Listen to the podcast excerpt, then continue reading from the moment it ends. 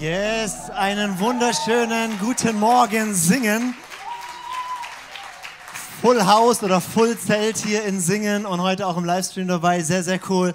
So schön, dass du da bist. Ich freue mich riesig, dass wir heute zusammen einfach unseren Gott feiern dürfen und genießen dürfen.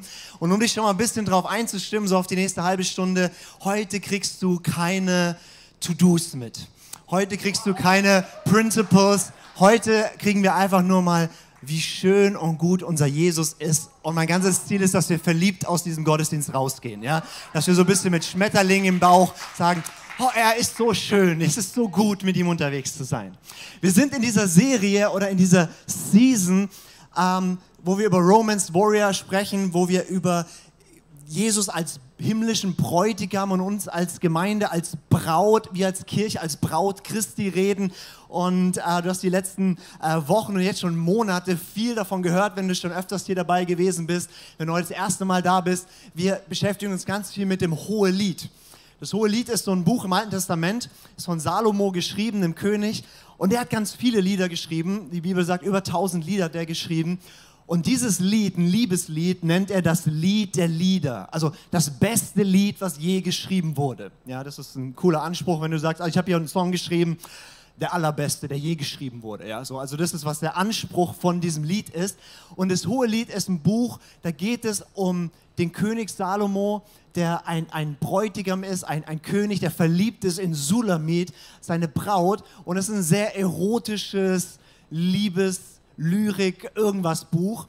Und von Anfang an, also seit 3000 Jahren gibt es das Buch, wurde dieses Buch verstanden. Hier geht es nicht nur, auch, aber nicht nur um die Erotik zwischen Mann und Frau, über Liebe zwischen, zwischen Mann und Frau, sondern es geht darum, dass Gott hier beschrieben wird, wie er sein Volk und wie er die einzelne Seele, nämlich dich, liebt und wie unsere Reaktion darauf ist. Also seit 2000 Jahren ähm, christliche äh, Predigt sozusagen, wurde dieses Buch genommen als ein Buch, um zu sagen, das ist wie Jesus ist und das ist, wer wir als Kirche sind und so können wir Beziehung mit ihm leben. Und wir schauen uns an im Hohelied diese Reise ähm, von, von der Sulamit oder von der Braut und es geht eigentlich davon, von so dieses, ja, ich glaube an Jesus hin zu wirklich reifer Liebe zu wachsen. Und diese Reise schauen wir uns ein bisschen an. Die letzten Wochen habt ihr schon so ein bisschen gehört. Ähm, in der Mitte des Buches ist wie so ein, so, ein, so ein Umbruch. Ja? Die ersten vier Kapitel kannst du sagen, da umwirbt Jesus so das Herz von dir und mir und wirbt davon, dass wir uns verlieben in ihn und, und dass wir sagen, oh, ist das schön mit ihm. Und dann gibt es diesen Switch, wo die Braut, wo wir in eine reifere Liebe reinkommen und merken, hm, es geht auch darum, er liebt mich und jetzt liebe ich ihn und ich gebe mich völlig für ihn hin und dieser Warrior-Aspekt auch von, von, er hat für mich gekämpft, aber ich kämpfe jetzt auch für ihn. Und, und das ist dieser Switch dort im Hohen Lied und, und sie sagt, okay, komme was wolle, tu was du willst, ich gehöre dir, ich, du bist nicht nur mein Geliebter für mich, sondern ich bin für dich da, du darfst mit mir machen, was du willst. Und das Erste, was passiert, ist erstmal ein richtiger Test. Ja? So eine richtige Challenge, weil plötzlich die Braut erlebt, Jesus geht ganz anders mit ihr um. Und das ist manchmal was, vielleicht auch in deiner Geschichte mit Jesus, du lernst Jesus kennen und das ist cool und dann gibt es so diese Verliebtheitsphase von, yay, oh, das geht alles ab und nur noch besser und besser und besser. Und weil er dich nicht in einem Kleinkindstadium halten will, führt er dich durch verschiedene Prozesse durch und plötzlich funktioniert es nicht mehr so, wie es bisher war. Plötzlich geht Jesus anders mit dir um und das erlebt die Braut im Hohelied und sie sagt, ich suche Jesus und plötzlich finde ich ihn nicht mehr ich, ich mache mach alles immer noch so. Ich bete und lese meine Bibel und gehe in die Celebration und, und diene ihm. Ich mache alles, aber plötzlich ist es wie weg, wie tot. Ich begegne ihm einfach nicht mehr. Was ist da los?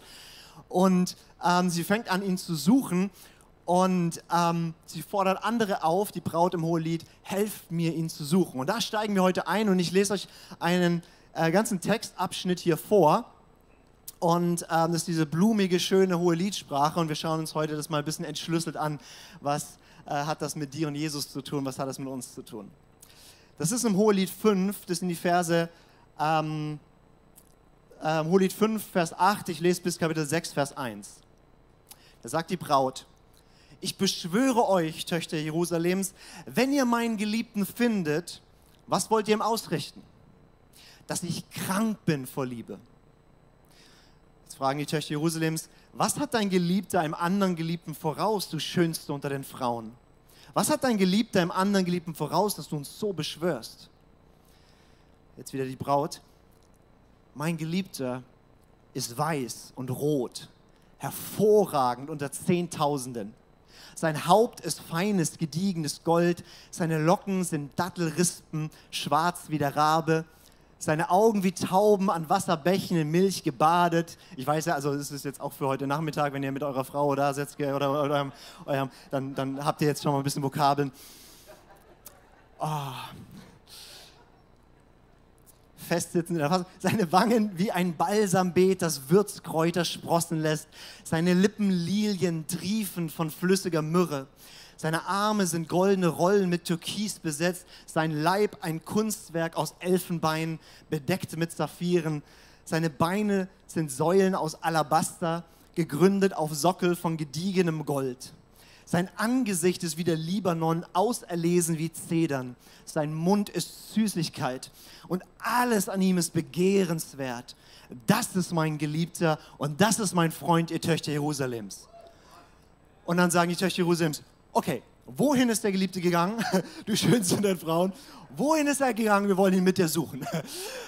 Das ist, was hier passiert ist. Die Töchter Jerusalems, also ähm, im Hohelied stehen die oft für die noch nicht so reifen Gläubigen oder so, die, die sich die Kirche mal so anschauen. Die sagen, da ist die reife Braut, da sind Gläubige, die sagen, mit allem, was ich bin, ich will diesen Jesus und ich bin krank vor Liebe. Und die kommen dann und sagen, also also wenn es jetzt so nicht funktioniert mit dem Jesus und du ihn nicht mehr findest, was ist denn an, an Jesus so viel besser? Geh doch, geh doch zu Buddha. Ja, vielleicht hilft dir das. Was hat dein Geliebter im anderen Geliebten voraus? Ja, warum beschwörst du so? Sag mal, warum seid ihr krank vor Liebe? Warum seid ihr so komisch in der Kirche? Warum hüpft ihr, wenn ihr singt? Ja, also tanzen kann man es ja noch nicht nennen, aber hüpfen, ja. Ähm, dann, dann, dann habt ihr als Kirche 21 Tage gefastet. Sag mal, seid ihr komisch? Warum macht ihr sowas? Ähm, warum verbringt ihr so viel von eurer Freizeit hier, hier mitzuarbeiten, zu helfen? Gebt noch euer Geld rein. Was, was ist denn das für ein Konzept? Ich weiß nicht, ob dir manchmal so Fragen gestellt werden. Wie, wieso lebst du so verrückt? Warum ist Jesus so wichtig in deinem Leben? Also jeder darf ja seine Religion haben und so, aber, aber was, warum lebst du, wie du lebst? Und die Braut nimmt das und sie sagt, okay, dann lass mir erzählen, wer mein Geliebter ist. Und dann kommt dieser seltsame Text, der nicht gleich irgendwie so Alabaster und tralala, ne? Aber wir haben immer wieder so Stellen in der Bibel, wo einfach Jesus beschrieben wird, wie er ist. Und manchmal muss man da ein bisschen tiefer bohren, dass man es versteht, ja? Zum Beispiel, wenn du Offenbarung 1 liest, da wird Jesus auch ganz komisch beschrieben mit weißem Haar und Gewand und Gürtel an der Brust umgürtet und, und, und seine Füße wie Erz und sein, aus seinem Mund ein, ein Schwert und, und äh, sieben Sterne in der Hand und so, wo du erstmal so, what? Ja, so stelle ich mir Jesus irgendwie nicht vor. Gell? Ähm, das ist eine Bildsprache, die die Bibel verwendet, um was Tieferes auszudrücken. Und das ist, was die, was die Braut hier macht. Sie benutzt eine Bildsprache, um uns zu sagen, wie dieser Jesus ist. Und bevor wir in den Text eintauchen, will ich noch eine andere Bibelstelle mit euch teilen. Das ist 2. Korinther 3, Vers 18. Da heißt es nämlich, wir alle aber schauen mit aufgedecktem Angesicht die Herrlichkeit des Herrn an und werden dadurch so, werden wir verwandelt in dasselbe Bild von Herrlichkeit zu Herrlichkeit, wie es vom Herrn, dem Geist geschieht. Paulus sagt hier was ganz Spannendes. Er sagt, Mose, falls du so Mose kennst, ja, das ist ein großer Mann Gottes, ja, der hatte das Privileg, mit Gott in seiner absoluten Herrlichkeit zu sein und von Angesicht zu Angesicht diesen Gott zu sehen und ihn anzuschauen. Und Paulus nimmt diese Stelle im zweiten Korintherbrief und sagt, das, was Mose damals hatte, haben wir jetzt noch besser, nämlich wir alle schauen mit aufgedecktem Angesicht die Herrlichkeit Gottes an und das transformiert und verwandelt uns. Mit anderen Worten, wenn wir heute diesen Text durchgehen und ein bisschen anschauen, wie ist dieser Jesus, dann geht es nicht darum, dass du was hörst, sondern dass du was siehst, dass du was schmeckst, dass du was erlebst von diesem Jesus. Und ich liebe in diesem Text, heißt es nicht, die Pastoren oder die Leiter oder die, die schon 100 Jahre mit Jesus unterwegs sind, sondern wir alle. Können wir mal alle sagen? Alle. Das heißt auch du und auch dein komischer Nachbar. Alle.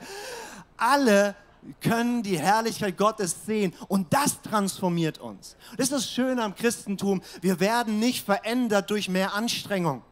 Wir werden verwandelt durch mehr Genuss. Wir schauen uns an, wie schön dieser Jesus ist und es macht was mit uns und es verändert uns.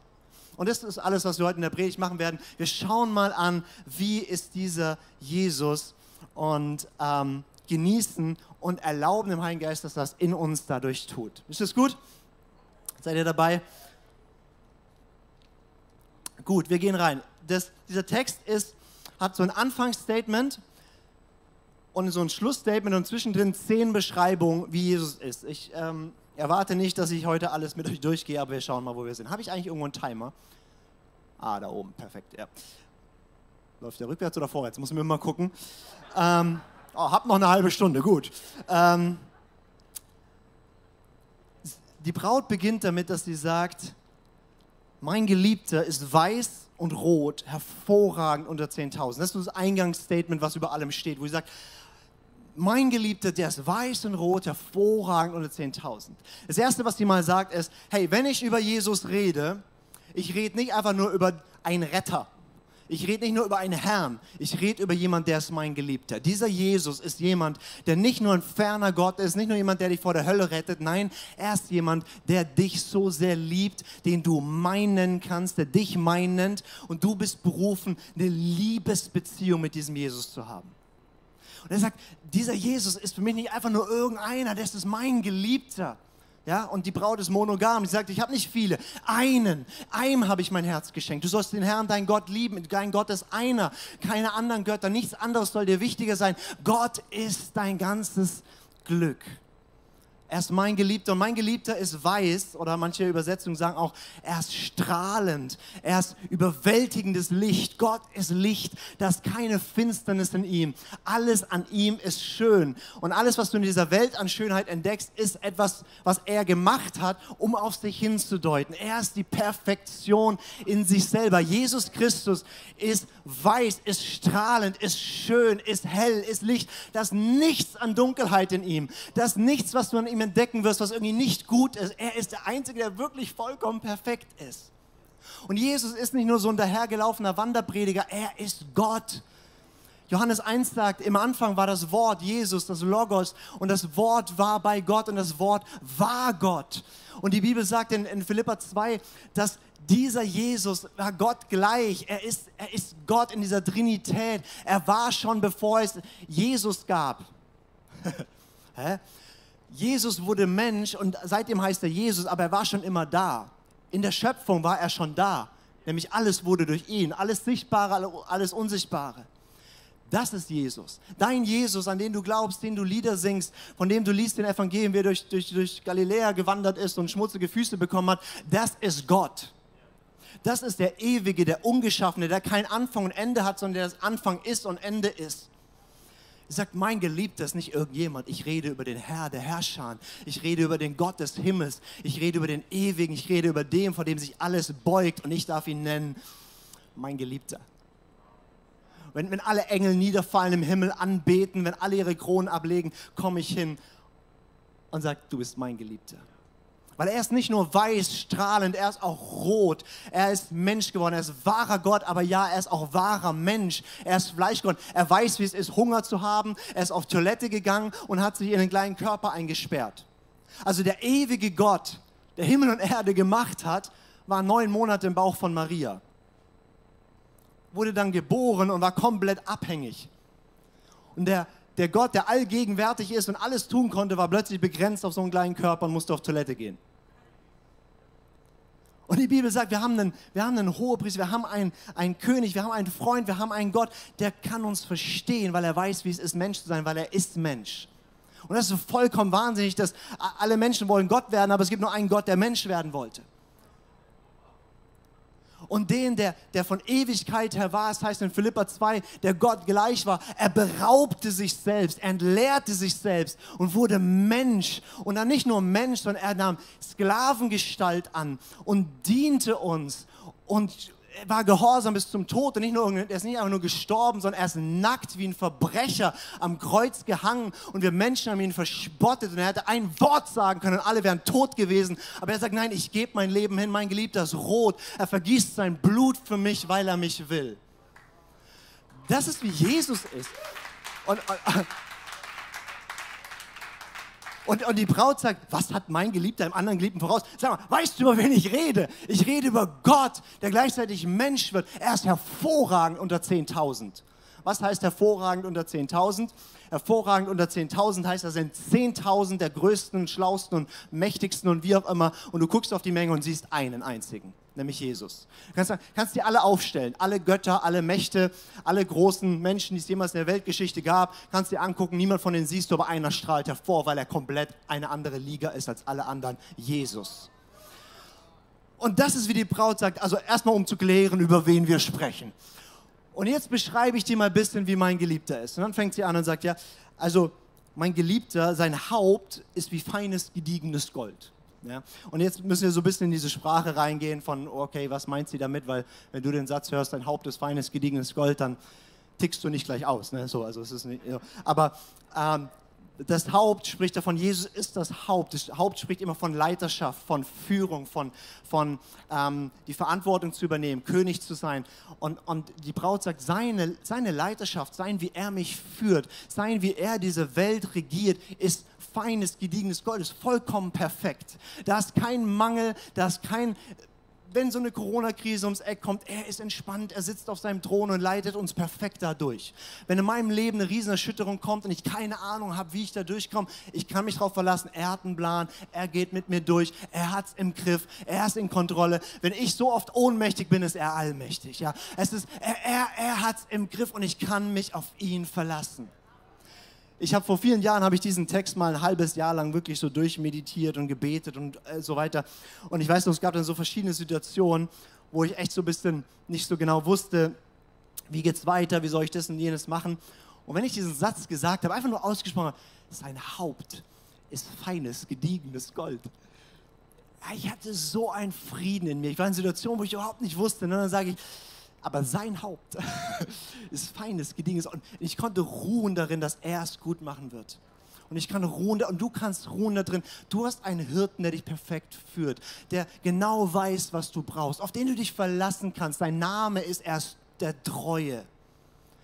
Sein Name ist erst, er, er ist der Ratgeber, er ist der, der uns perfekt führt. Er sagt, sie braucht sagt, das ist mein Geliebter, so ist er.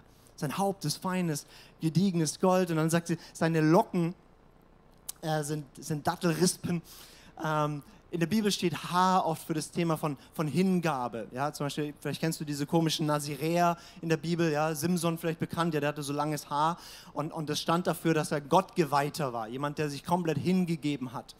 Und ähm, was die Braut sagt, ist, Jesus ist vom Herzen jemand, der sich komplett hingegeben hat. Erstmal seinem himmlischen Vater und sagt, ich tue nur, was der Vater sagt, was ich tun soll. Er ist völlig hingegeben. Und er ist im, im Garten Gethsemane und sagt, Vater, wenn es irgendwie geht, würde ich diesen Kelch nicht nehmen. Aber es geht mir nie darum, meinen Willen zu tun, sondern deinen. Und er hat perfekten Gehorsam gelebt, den wir nie so gelebt haben. Deswegen brauchen wir Jesus, weil er den perfekten Gehorsam gelebt hat und sein perfekter Gehorsam wird dir angerechnet. Aber er ist perfekt hingegeben an den Vater und nicht nur an den Vater, sondern auch an dich. Es das heißt, ähm, ihr Männer liebt eure Frauen, wie Christus die Gemeinde geliebt und sich selbst für sie hingegeben hat. Mein Jesus ist vollkommen committed mir gegenüber, obwohl ich oft so wenig committed ihm gegenüber bin.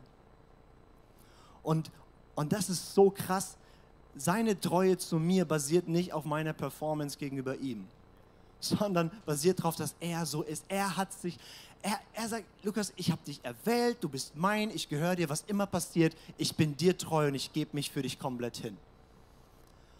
Und versteht ihr, wir, wir versuchen manchmal so krampfhaft bessere Christen zu sein. Dabei sollten wir einfach mal mehr ihn anschauen, wie er ist. Und dieses schöne Gefühl von, es beschämt mich, dass ich dich so wenig liebe und oh, bring mir diese Liebe in mir vor und, und automatisch wächst, wir werden verwandelt in sein Bild. Also statt mich zu martern, dass meine Hingabe manchmal so schwach ist, setze ich mich hin und schaue mir an, wie sehr er mich will, wie treu er mir gegenüber ist. Und automatisch passiert was in mir, nämlich ich sage, oh, mit jeder Faser meines Seins möchte ich dir gehören. Ich möchte, dass meine Liebe zu dir ein Abbild von deiner Liebe zu mir ist. Ich will, ich, ich will dass, dass wir uns ebenbürtig lieben.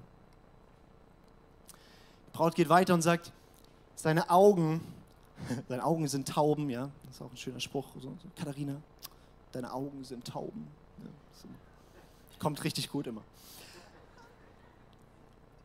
die Braut sagt, sein, sein, Blick, seine Augen, wie er uns anschaut, ist vollkommen rein und fokussiert. Tauben haben diese komische Fähigkeit, dass sie genau einen Punkt angucken können. So, so, so ein bisschen der Unterschied zwischen Männern und Frauen. Ja? Wenn, wenn Männer und Frauen einkaufen gehen, ich weiß nicht, ob ihr das schon mal beobachtet habt, aber du stehst vor so einem Regal und als Mann, als, als Frau, haben, Frauen haben diese krasse Fähigkeit, die gucken in so ein Regal, 483 Gewürze und sie sehen, oh ja, und wir Männer stehen vor so einem Regal.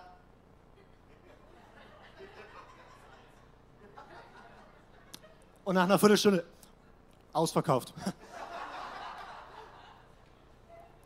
Das ist etwa wie Tauben funktionieren. Tauben haben so einen ganz starren Blick. Und was die Braut sagt ist, seine Augen sind Tauben. Er schaut mich komplett fokussiert an, als gäbe es nur mich. Und er, sein Blick ist auf mir gerichtet und seine Augen stehen für sein Verständnis, seine Weisheit. In der Offenbarung heißt es, ähm, dass, dass, Jesus sieben Augen hat, ja, was ein bisschen ein komisches Bild ist, aber, aber das heißt, er hat vollkommene Weisheit, vollkommene Erkenntnis. So wie er die Welt sieht, ist sie wirklich. Und er schaut mich an und er versteht mich. Das ist für alle Frauen ein riesen Highlight, oder? Also ich meine, da gibt es jemanden, der versteht dich. Ja, also das ist, äh, da, da bin ich in Anbetung gekommen, ich, als ich das überlegt habe, so, es gibt jemanden, der versteht meine Frau. Also es ist unglaublich, ja. Also der muss Gott sein. Ähm, er, er, versteht mich, er, er, sieht mich, nichts entgeht ihm. Seit es mich gibt, und die Bibel sagt schon, bevor es mich gab, hat er mich so angeguckt. Und keine Sekunde meines Lebens verpasst. Und sich Gedanken gemacht, die mehr sind als Sand am Meer es gibt. Ja, also, also eine, eine unglaubliche Summe an Gedanken. Jede Tat, jedes Wort, jeder Gedanken, den ich habe, alles sieht er und er schaut es wohlwollend an. Und darin kann ich ruhen, dass er es mitkriegt und dass er mich versteht und sieht. Und die Braut geht weiter und sagt, sein, sein, seine Wangen sind wie ein Balsambeet. Er sagt, also die, die Wangen im Hohelied an verschiedenen Stellen wird klar, das steht immer wieder für die Emotion, ja. Das ist ja, was uns nervt an diesen, diesen Lappen im Gesicht, ähm, dass du plötzlich nicht mehr die Mimik siehst bei Leuten. Also guckt ihr mich jetzt gerade voll aggro an oder lächelt ihr? Ich habe keine Ahnung, ja, weil ich sehe es nicht. Ähm, habe immer ein bisschen Angst hier. Ähm, und ähm, ja, du, du, kannst lächeln, du kannst, du kannst das ablesen von der Mimik. Und, und die Braut sagt, die Emotionen von ihm sind so schön und sind so bunt und alles an ihm, wie er fühlt, ist so eine Schönheit. Und, und wir haben so oft ein Bild von Jesus, was so irgendwie, ich sage mal so, so persil, weiß gewaschener Gott, der so stoisch da sitzt und die Welt regiert, ja, so, oder so einen bürokratischen, keine Ahnung, Gesetzgeber Gott oder so, aber das ist überhaupt nicht, wie die Bibel Jesus bezeichnet. Er ist voller Emotion, er ist voller Leidenschaft. Und die Braut sagt, so wie er fühlt, ist einfach wunderschön. Und egal, ob du dir deine Gefühle anschaust, wie Jesus irgendwie durch die Straßen läuft und da ist eine Witwe, die ihren einzigen Sohn verloren hat und die, der, der, ist, der, der ist gestorben und es ist gerade so der Leichenzug, der da durch die Stadt geht. Jesus sieht das und, und es bewegt ihn so tief und er weint und ist ergriffen und er geht dahin und sagt, stopp, Tod, geh vorbei. Und er weckt diesen Toten auf, einfach nur, weil es ihn so berührt hat, das Leid und Schmerz von dieser Witwe. Aber auch wenn du andere Emotionen von Jesus anschaust, die Braut, die reife Braut liebt alle Emotionen, die ganze Palette. Sie liebt auch den Jesus, der in den Tempel reingeht, eine Peitsche nimmt, die Leute rausschlägt und Tische umwirft. Ja, das ist so das, das, was wir total lieben in der Kirche, ja. Wenn Jesus reinkommt und so sagt, ja, so, schmeißen wir mal alles um, Gebäude weg. Was macht ihr? Ja, so, herrlich, deine Leiterschaft, Gold und so, Haupt. ähm, jede Emotion ist schön. Und die Braut kommt in Übereinstimmung damit. Und Jesus als diesen emotionalen Gott kennenzulernen, ist so herrlich. Sie spricht über seine Lippen, sein Wort, das, was er spricht, ja, Ähm, Im Hohelied heißt es, sein, seine Worte sind besser als Wein, also besser als jeder Genuss, den die Welt uns gibt, sind seine Worte. Jesus sagt, wir leben von dem Wort, was Gott uns gibt. Ähm, sie geht weiter und sagt, seine Arme, ähm, spricht über seine Arme. Ja, das ist ein Wort, was, was in der Bibel ganz oft der Arm des Herrn, ja, also die, die Macht Gottes. Gott, streck aus deinen Arm. Und ich meine, ich liebe das, ja, mein Geliebter, Jesus, ist halt einfach der Chef. er ist halt einfach der König der Könige, der Herr der Herren. Er sitzt auf dem Thron und was er sagt, passiert. Und ich liebe das einfach. Also dem, der mir gehört und dem ich gehöre, der regiert das Universum. Bin mit dem Weltherrscher im Bunde. Und dann darf ich so Sachen machen, wie ihn um Dinge bitten, dass er sie macht. Und verstehst du, Jesus spricht ein Wort und Naturgewalten wie ein, Meer, was aufgewühlt hat, wird still. Jesus spricht ein Wort und Kranke werden geheilt. Gott spricht ein Wort, aus dem Nichts entsteht eine Welt. Die Mächte und Gewalten heißt in der Bibel, die glauben an Gott und sie zittern vor Angst. Weil wenn Jesus kommt, ist alles vorbei für sie. Das Buch Daniel ist ein tolles Buch, was zeigt, wie souverän und kraftvoll unser Geliebter ist. Ähm, da werden an verschiedenen Punkten beschrieben, wie Gott die Mächtigen dieser Welt richtet. Und ich mag das besonders, da gibt es den Nebukadnezar. Und der Nebukadnezar, das war damals sozusagen, ähm, also der mächtigste Mann der Welt, ähm, ein riesiges Reich regiert, unglaublich angesehen, unglaublich machtvoll. Und der wird stolz in seinem Herzen und sagt, oh, das ist Babylon, was ich in meiner Stärke und Weisheit aufgebaut habe. Und dann schaut sich der Herr den so an und denkt so, hm, machen wir mal eine Lektion Demut. Und macht. Und dieser Herrscher, Nebukadnezar, der mächtigste Mann auf der ganzen Welt, wird wahnsinnig und für sieben Jahre frisst der Gras und denkt, er ist ein Tier. Ist eine seltene psychologische Störung, kommt nicht so häufig vor zum Glück, aber Nebukadnezar hatte sie plötzlich. Und, und, und das ist so, keine Ahnung, wie wir manchmal so denken, wie mächtig Menschen wären oder wie mächtig Gewalten wären und so. Und Gott macht so. Und nach sieben Jahren checkt Nebuchadnezzar, ah, der Herr herrscht im Himmel und auf der Erde, nicht ich. Er sagt, ah, oh, wunderbar, hat es verstanden, nur sieben Jahre, hat er schnell gecheckt. So, wird wieder eingesetzt und sitzt auf seinem Thron. Mein Gott regiert diese Welt. Kein Politiker, keine Macht der Finsternis. Kein, mein Gott regiert diese Welt und er ist mein Geliebter und mit ihm breiten wir sein wunderbares Reich aus, was Friede, Freude und Gerechtigkeit ist. Das macht Spaß. Ich mag meinen Geliebten und die Braut sagt, deswegen suche ich ihn. Und sie geht da weiter, wir gehen jetzt nicht in jedes Detail rein. Ähm, wir können vielleicht die Zusammenfassung mal für alle, ah, die kann man nicht so gut sehen, unser, unser Beamer ist heute äh, etwas ähm, lediert. Kann man trotzdem diese Zusammenfassung irgendwo sehen? Ah ja, genau. Voll gut. Glückselig alle, die im Stream sind.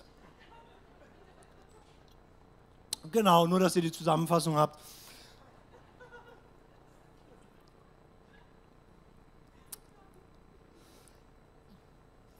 Wovon unser Herz voll ist, geht unser Mund über. Unser Lobpreis hier am Sonntag, unsere, wenn wir von Jesus erzählen, was wir Evangelisation nennen, unser was auch immer, sollte etwas sein, was sich speist aus. Wir sind einfach verliebt und fasziniert von diesem wunderbaren Jesus. Und oftmals sind wir, sind wir voll von so viel in unserem Herzen und so wenig einfach nur von ihm. Und was ich mit dieser Predigt auch will, ich meine, ich erzähle einfach nur ein paar Sachen, wie, wie Gott halt ist, das wisst ihr alles, aber das ist eigentlich der Kern des Evangeliums oder der Kern von Christsein ist eine Person, den ich kennenlerne. Und deswegen sage ich, boah, je mehr ich ihn kennenlerne, desto begeisterter bin ich.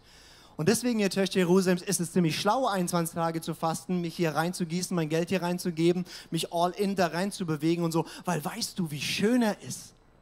Weißt du, wie gut er ist? Weißt du, wie kraftvoll er ist?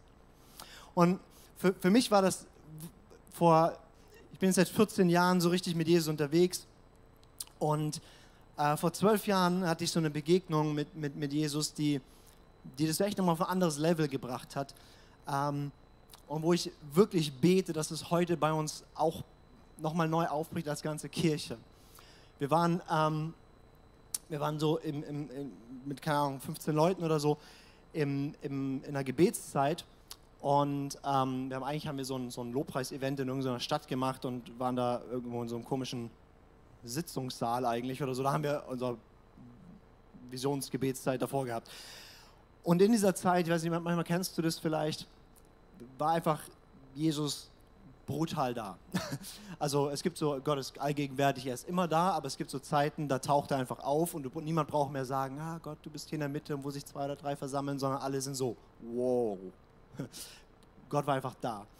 Und es war so, es gibt so, manchmal kommt Jesus so ganz als guter Hirte und Freund und ja. Und manchmal kommt er aber auch so, du fällst zu seinen Füßen wie tot, weil es ist einfach gerade, Gott ist da, so, ja. Und das war so eine Zeit und ich lag da so auf dem Boden rum, mit, mit dem Angesicht, also so, auch, ich, einfach nur diesen Wunsch, möglichst tief mich zu beugen vor diesem Gott und ich lag da so rum.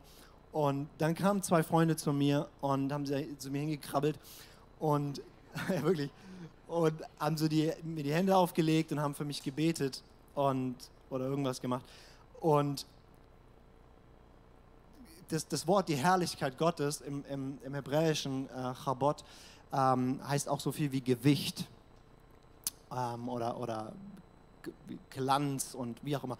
Aber Gewicht ist eine Übersetzung davon. Und, und es war wie die Herrlichkeit Gottes ist auf uns gekommen mit so einem Gewicht, mit so einer Würde, mit so einer Kraft. Und ich habe das Gefühl gehabt, wie wenn mich einfach so eine, keine Ahnung, so wie bei so einer Schrottpresse, wo so, so ein Auto zusammenstellt. So habe ich mich gefühlt. Nur es war extrem angenehm. Also es hört sich komisch an. Aber so ein, so ein angenehmes Gewicht von Gott darf Gott sein und ich bin einfach nur nichts vor diesem Gott. Und, und, er, und die haben, also die haben nicht mich gedrückt, sondern ganz sanft die Hände aufgelegt, aber diese herrliche, so, nachher im Gebetsteam so, ähm, die Herrlichkeit Gottes drückt so runter. Und die, ich weiß gar nicht mehr, was die da gemacht und gebetet haben. Auf einmal fängt ein Freund von mir an und betet diesen Psalm, Psalm 145, Vers 3. Da ist es, groß ist der Herr und sehr zu loben, seine Größe ist unerforschlich. Und das hat er immer wieder ausgesprochen. Jedes Mal war es so, uh, so ein Gewicht da drauf. Ja? Und er hat gesagt, groß ist der Herr und sehr zu loben, seine Größe ist unerforschlich. Groß ist der Herr und sehr zu loben, seine Größe ist unerforschlich. Immer wieder das ausgesprochen, dann hat er plötzlich prophezeit und hat gesagt, Lukas, du wirst süchtig danach sein, diese Größe Gottes zu erforschen. Und das war Boom. Ja, es war wirklich, also es gehörte so ein Top-Ten-Erlebnis mit Gott. Es war, also das hat man nicht jeden Mittwoch, sondern ja, das war so ein, so ein definierendes Erlebnis mit Gott. Und und ich war in dieser Zeit und, und mich hat es schier zerrissen an Hunger nach diesem Gott. Und buchstäblich die nächsten, nächsten ein, zwei Wochen konnte ich meine Bibel nicht lesen, also weil ich buchstäblich jedes Mal, wenn ich sie aufgeschlagen habe, ich so eine Sehnsucht und Verlangen hatte, dass ich so viel heulen musste, dass ich den Text nicht mehr sehen konnte. Also ich konnte buchstäblich kein, kaum mehr Bibel lesen. Und ich habe einfach gemerkt, ich, was ich, ich will nicht so professionelles Christsein leben. Ich will nicht so eine geistliche Berufungskarriere hier machen und irgendwie so, keine Ahnung, mich dort, ähm, weiß ich nicht, irgendwie halt das so, so als Job machen. Ich will auch nicht so ein Christ sein, der halt so auch noch Jesus mit dabei hat. Ich will einfach diesen Jesus kennen. Weil äh, was wir hier machen, Kirche, Christsein, all das geht nur um eine Sache, diesen Jesus zu kennen. Ewiges Leben heißt, ihn zu kennen. Johannes 17,3. Ewiges Leben geht nicht um, um ewig, also es ist auch ewig lang und so, aber der, die, es geht um eine Qualität von kennst du diesen Jesus. Und wozu du nicht berufen sind, ist ihn wirklich zu kennen. Und alles, was wir tun, machen wir nur, um ihn zu kennen. Und ich habe gesagt, wie muss ich leben, Gott, damit ich dich wirklich kennenlerne? Und da gibt es ganz viele Sachen. Gibt zum Beispiel Sachen, wie, wie, wie, lerne ich ihn zu suchen? Und da hat jeder von uns ein bisschen andere Zugänge. Es hat zu tun mit Gebet, mit Fasten, mit, mit Gemeinschaft, mit anderen unterwegs zu sein. Ähm, dann habe ich festgestellt, wenn du ein Freund von Jesus sein willst, gibt es eine einfache Eintrittskarte. Jesus hat ein paar Freunde und er beschreibt sie folgendermaßen. Er sagt, ihr seid meine Freunde, wenn ihr tut, was ich euch sage. Ich sage, okay, Jesus, einfache Bedingung. Ich will dein Freund sein. Ich werde dir einfach gehorsam sein. Und da, wo ich es nicht hinkriege, schaff's in mir, bring's in mir vor. Ich will dir nahe sein. Ich will dein Freund sein. Ich will dich kennen. Kostet es, was es wolle. Und das ist, was Paulus sagt. Ja? Er sagt, alles andere, ich hatte alles in dieser Welt. Ich hatte Ansehen, gebildet, ich war, war bei der Elite dabei, ich habe alles gemacht, ich war voller Eifer sogar für Gott. Aber all das ist Scheiße, sagt er wörtlich. Die, unsere Bibeln sagen dazu, Dreck wird es übersetzt, aber buchstäblich sagt Paulus dort, all das ist Scheiße verglichen mit der alles überragenden Größe und Schönheit der Erkenntnis Jesu willen, um dessen Willen ich alles eingebüßt habe. Ich bin bereit, alles loszulassen, alles hinzugeben, damit ich ihn erkenne und die Kraft seiner Auferstehung und die Gemeinschaft in seinen Leiden. Das ist, was die, was die Braut im Hohelied gesagt hat. Komm, Südwind, Kraft der Auferstehung, Erweckung, Leben, Power, ich will dich kennen, Gott. Und komm, Nordwind, Gemeinschaft der Leiden, was immer es braucht, damit ich dir näher komme. Nimm mir lieber alles weg, wenn ich nur dir näher komme, als dass ich alles habe und dich verliere. Unser Geliebter ist so schön, Jesus ist so toll und wir, wir sind gerade erst dabei, es zu schmecken, wie gut er ist. Er ist viel besser, als du denkst und wie ich denke. Und dann gibt es ein Geheimnis, Paulus sagt in Epheser 3, dass wir zusammen mit allen Heiligen die Breite, Länge, Höhe, Tiefe Gottes erforschen. Das ist nicht ein Ding von me and my Jesus. Es ist ein Ding von wir miteinander entdecken, wie hoch, wie überragend, wie majestätisch, wie groß ist unser Gott und wie tief und wie nah und wie persönlich und wie mitfühlend ist er. Und wie, wie, wie breit er ist halt nicht nur der Herr oder der Retter, nee, er ist viel, viel mehr. Und, und welche Länge, welche schieren Ausmaße sind da drin. Und auf dieser Reise sind wir. Wir wollen nicht Kirche machen. Wir wollen nicht Christsein leben. Wir, wir wollen eine Person kennen und ihn verkörpern und in der Welt zeigen, wie schön er ist. Das ist das ganze Ding. Und mag dich einladen, einfach da, wo du bist, mal aufzustehen und dich bewusst zu vor diesen Jesus hinzustellen. Vielleicht deine Augen zu schließen und dir mal vorzustellen, wie da einer vor dir steht, der der strahlend weiß ist und genauso voller Mensch ist und der schwarzes Haar hat, Augen, die genau dich anschauen, der kraftvoll ist, der zart ist. Und die Braut sagt, alles an ihm ist begehrenswert. Alles an ihm ist schön. Das ist mein Geliebter. Und die Töchter Jerusalems sagen dann, oh, wo ist er hingegangen? Den wollen wir auch suchen. Und das ist mein, mein Gebet heute, dass wir heute gemeinsam sagen, okay, wir wollen ihn suchen. Wir wollen all in gehen. Wir wollen den kennen. Und Jesus, wir sagen, du bist schön. Und diese, diese Worte, die ich versuche hier zu sagen, sind so gering verglichen mit, wie du bist. Und selbst die ganze Bibel, die du uns gegeben hast, wie wenig kann es ausdrücken, wie gut du bist. Und Herr, wir wollen nicht Dinge über dich wissen, wir wollen dich kennen.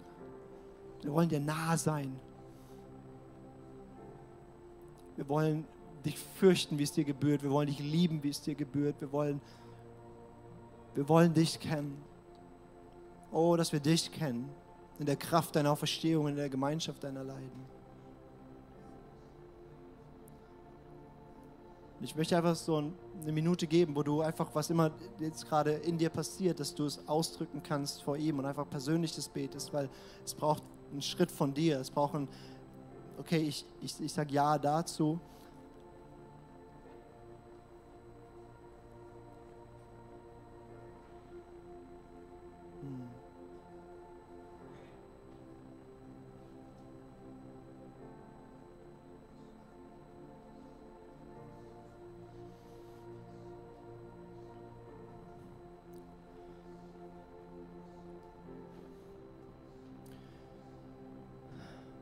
Jesus, ich bin dir so dankbar, dass du vor zwölf Jahren angefangen hast, Hunger in mir zu wecken und mich süchtig zu machen nach dir. Und es ist so eine Gnade und so ein Geschenk und du machst es mit jedem von uns auch anders. Aber ich bete, dass du Dimensionen von Hunger, von Verlangen, von Sehnsucht freisetzt in uns. Ich bete, dass du unseren Geschmack für die Dinge der Welt verdirbst, weil wir anfangen, dich zu schmecken. Du bist hervorragend, du bist so viel besser als alles. Alles andere verglichen mit dir ist es, es ist verdorben, es ist Dreck verglichen mit wer du bist, Jesus.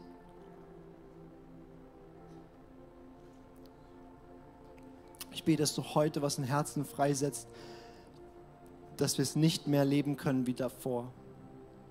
Dass wir es nicht mehr aushalten, am Rand zu stehen, Dinge über dich zu wissen ich bete, dass du eine Sehnsucht wächst, dich wirklich zu kennen.